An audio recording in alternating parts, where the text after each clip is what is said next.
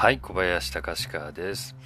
えー、ラグビーワールドカップね、この間のあのサモア戦をね、ちょっと見ました。あのー、今までそこまでどっぷり試合見てなかったもんですから、あのー、やっぱり日本代表がこう勝ち進んでくれるとどうやっぱ盛り上がりますね。あとあの、ツイッターなんかで誰かが言ってたんですけど、やっぱりあの試合の解説そしてルールの解説あのやっぱり結構難しいじゃないですか。あの、うん、ラグビーのルールって知らないことも結構多かったりして。だからそういうのを丁寧に説明しながら、えー、中継が行われてる感じがね、えー、好感が持てるみたいなね、えー、ことあると思います。確かに。でなんかそのテーマソングを誰が歌ってるだとかですね、えー、なんかその大会をどう盛り上げるかみたいなところにそういう余計なことよりもスポーツのダイレクトな面白さを伝える方が、えー、結局は盛り上がるんだみたいなことを言ってる人がいてまあまあまさにその通りなのかもしれませんよね。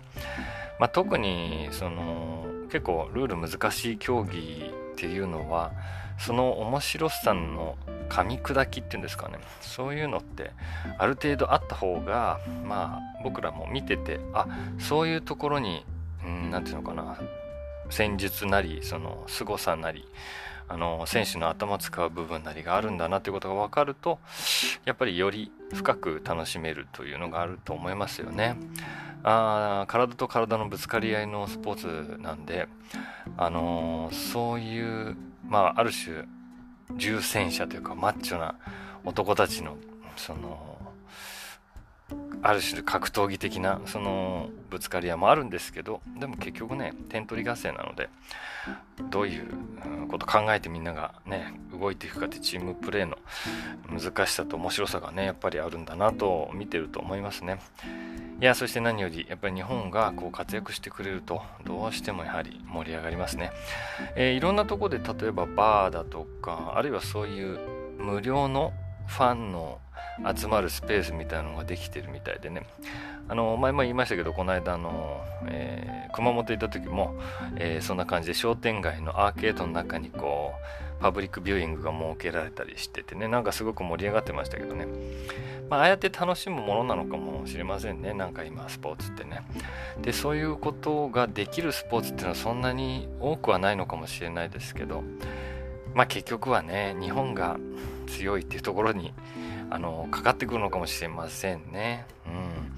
だからこれからも日本のスポーツアスリート界もどんどんどんどんこう活躍の場をこう広げてねいってまあいよいよ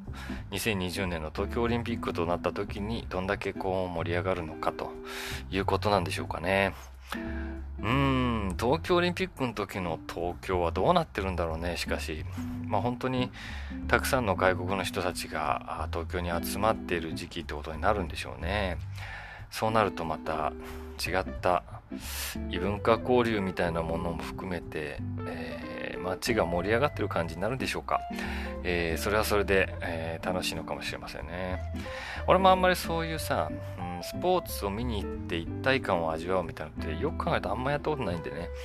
えー、行ったことのないスポーツバーとかに行ってみるのも いいのかもしれませんね、えー、まだ体験したことのないことを体験したいと考えてますんで、えー、ちょっと考えてみようかなと思います。皆さんはスポーツどんな風に楽しんでいらっしゃるでしょうかというわけでとりあえずまたね。バイバイ。